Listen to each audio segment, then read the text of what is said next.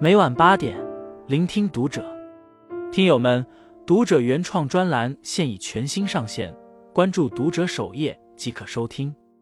今晚读者君给大家分享的文章来自作者素心儿。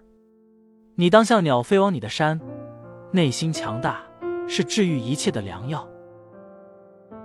如果来到这世界之前，你拿到的是一个奇烂无比的人生剧本，你是否愿意走一走？如果来到这世界之后，你发现牌桌上的自己手持一把坏牌，又会以怎样的态度继续？美国作家塔拉维斯特福在他的自传体小说《你当像鸟飞往你的山》中，真实的回顾了自己从垃圾堆里爬出来，一路披荆斩棘，考入剑桥大学和哈佛大学，彻底扭转命运的人生逆袭经历。他逃离大山，冲破自己的固执和狭隘，用教育。打开了新世界之门，也最终收获了真正意义上的独立、幸福和自由。这本书一经出版，便立即登上《纽约时报》畅销榜。而从塔拉的真实人生故事中，我们也不难看出，一个人之所以内心强大，活出幸福和自由，不是因为良好的出身，不是因为殷实的家境，而是因为他拥有重塑自己的这四种能力：战胜内心的恐惧。塔拉从小生长在美国爱达荷州的山区，父亲患有严重的躁郁症，母亲则毫无主见，一切为父亲马首是瞻。塔拉的父母是保守的摩门教徒，他们不相信现代科学和教育，这也导致塔拉从小生病就没去过医院，更没进过学校学习。他从七岁时就被父亲拉去废品回收站帮忙做事，有一次他被一个巨大的残骸物击倒在地。差点丧命在父亲的铲车下，在那种严酷的环境下，塔拉也曾目睹过哥哥们身上被割破、烧伤，甚至还有被割断手指的场景。童年时的塔拉一度幻想，充满魔幻的垃圾场是恶魔与巫师、精灵与暴徒斗争的游乐场，而如今他才发现，这里如炼狱一般，处处都是恐惧。除此之外，这个家庭还充斥着暴力。轻视女性等种种问题，哥哥肖恩喜怒无常，有严重的暴力倾向和人格障碍。他时常侮辱塔拉是妓女、黑鬼等，甚至会抓住塔拉的头发，把她的头按进马桶。哪怕等塔拉上了大学，肖恩也总是会以跟他闹着玩为借口，对塔拉变本加厉的施暴。而塔拉也不止一次的梦到被肖恩杀死。这一桩桩痛苦往事，像一把刻刀。在塔拉自卑又敏感的心里画下深深浅浅的伤痕，肖恩一度成了他的噩梦。俞敏洪说：“当你恐惧的时候，所有的门都为你关上了。很多时候，打败一个人的不是面临的困境，而是心中的恐惧、挫败感和不自信。这是长期压抑内心无法释放的低能量。这些低能量塑造并扭曲了认知，成为一个人理解世界的方式。”塔拉充分意识到了这一点，在这种无形的重压之下，他没有被折断，而是凭借着一股韧性，带着恐惧上路，带着镣铐起舞，开始一点点让灰色的命运绽放生机。不动声色的努力，垃圾场的轰鸣，家庭的喧闹，肖恩的野蛮，父亲的跋扈，塔拉无数次想要逃离。考入大学的哥哥泰勒成为塔拉黑暗里的光。在泰勒的影响下，塔拉决定去考大学。他捧起书本，利用碎片时间不动声色地埋头自学。他偷偷学习三角学，学习物理。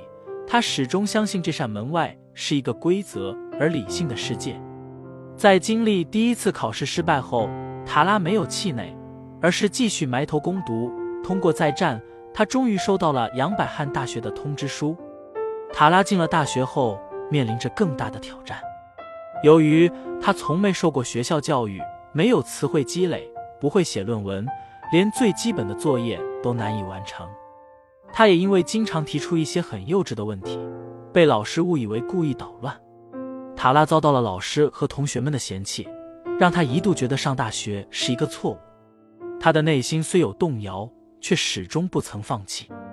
为支付房租，他忍着胃疼，每天清晨四点去做保洁工作。为通过考试，他每天熬到深夜，揪着头发对着课本苦思冥想，钻研笔记。他强忍着被肖恩折断脚趾的疼痛，一瘸一拐，却坚定不移地走向考场。因为受过更多的苦，就不怕学习的累；因经过太多磨难，所以珍惜每一个学习机会。通过不断努力，他以优秀毕业生的身份被推荐去了剑桥大学攻读硕士学位。通过不断努力，他从一个保守的摩门信徒变成了一个精神自由的学术精英。杨希文说：“人生是个厚积薄发的过程，我愿意通过不断的学习，看到每天进步着的自己，一点点去靠近那些看似遥远的梦想。而塔拉的每一次努力，都在雕刻自己；每一次坚持，都在让生命向下扎根。只有不动声色去努力。”才会有默默沉淀后的厚积薄发，只有坚持不懈去付出，才会在岁月磨砺中熠熠生辉。命运攥在自己手里，是浑浑噩噩于人海，还是活出独一无二的精彩，完全取决于你自己。学会独处。塔拉刚进大学时，他的孤独源自固有认知与现实世界产生了激烈的冲突，在死板的环境下长大的他。刚进大学时，认为穿露膝盖短裙子的女孩就是放荡；安息日去看电影就是不敬。他甚至上完厕所从不洗手，耳朵疼却不敢吃止痛药，不知道什么是大屠杀，没钱交学费却坚定地拒绝政府的补助。同学们纷纷对他投来鄙视的眼神，视他为怪胎。他总是孤孤单单的独来独往。孤独的塔拉开始从书中寻找慰藉。他通过学习了解现代文明，逐渐缩短与同学的差距，并重新给自己定义，开始像正常人一样去生活。独处是上天馈赠的礼物，孤独也是一个人最好的增值期。那些焦虑的情绪渐渐化为平静，那些困扰你的声音也会慢慢沉静。塔拉在独处中找到了自己的节奏，也让他对许多事物有了自己的理性判断。当然，塔拉的孤独感。一是来自校园，二是来自原生家庭。当觉悟的塔拉开始向父母揭发肖恩的罪行，顽固不化的父母却认为他被魔鬼附体而出现幻觉，他也开始被全家人孤立。但塔拉在这些被孤立的日子里，触摸到内在的一种真实，他坚定不移地捍卫真相，坚定不移地去追求自己的信仰和真理。他重读了修谟、卢梭。史密斯和穆勒等先贤佳作，踏踏实实进行学术研究，努力去解开家庭的未解之谜。花了一年时间，他终于完结了论文初稿，收到了剑桥大学的博士录取确认函。他开始建立全新的生活方式，折磨他多年的困惑也终于有了答案。从来就没有一蹴而就的成功，所有成就背后都有常人体会不到的孤独和艰辛。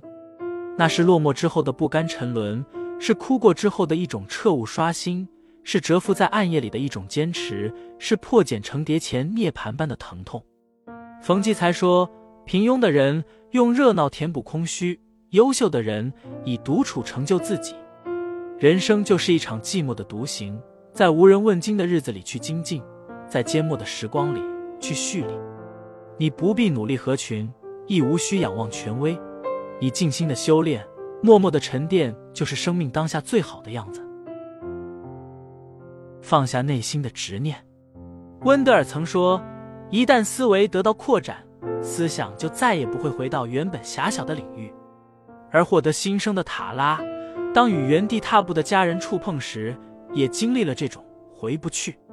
每当塔拉千方百计的暗示肖恩是个暴力狂，寻求家庭的支援时，父亲就对他大吼。难道你从剑桥回来就是为了让家里鸡犬不宁？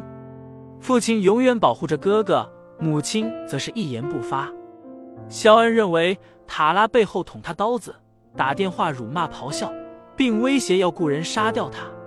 在肖恩的威胁下，在父母畸形的偏袒中，塔拉的姐姐奥黛丽竟然选择与他断绝姐妹关系。全家人一致认为塔拉远离了上帝，被魔鬼撒旦控制。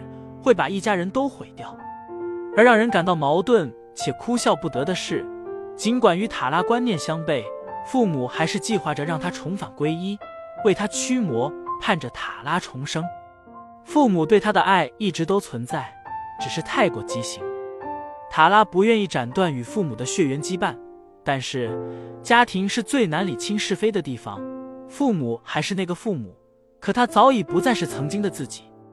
很长一段时间，塔拉的精神都处于一种严重的分裂状态。他怯懦、崩溃、自我怀疑，每天通过看电视麻痹自己，经常晚上歇斯底里的哭笑，跑到大街上大喊大叫。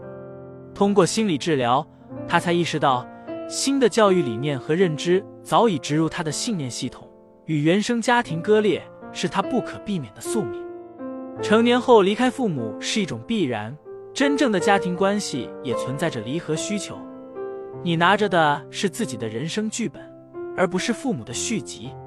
经过痛苦的挣扎后，塔拉终于摆脱了负罪感，决定真正的与父母告别，与自己的内心和解，坚持做自己。正如塔拉在接受采访的时候所说的那样：“你可以爱一个人，但仍然选择和他说再见；你可以每天都想念一个人。”但仍然庆幸他不在你的生命中。有些人不适合相见，可以换另一种方式存在于你的生命中。有种情只适合怀念，可以换一种更远的距离继续缅怀。不必靠得太近，也不必谴责自己。当太阳太过灼热，我们选择转身拥抱月亮，但这并不意味着我们忘记或背叛了太阳曾经的温暖与光亮。放下负担，你才能奔向新生命。塔拉通过自我拯救，挣脱了原生家庭的枷锁，一步步走向开阔的人生天地。他通过教育探索人性，通过更新认知重塑自己，努力实现人生的蜕变和逆袭。林清玄说：“人也要像珍珠贝一样，养成重塑伤口的本事，转化生命的创伤，使它变成美丽的珍珠。”人生一世，草木一秋，有硕果累累的风景，也有满目疮痍的荒芜。只有放下执念，经过摧毁后重建，才会遇见全新的自己。只有学会独处，不断的向内探索，才会找到自己的归宿。只有战胜恐惧，困境中有盼望，失望中有信念，才能找回快乐，找回生存的魄力与勇气。余生，愿你我都能同塔拉一样。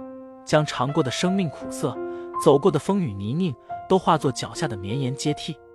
你当像鸟一样飞往你的山，不要等风来，而是要追风去。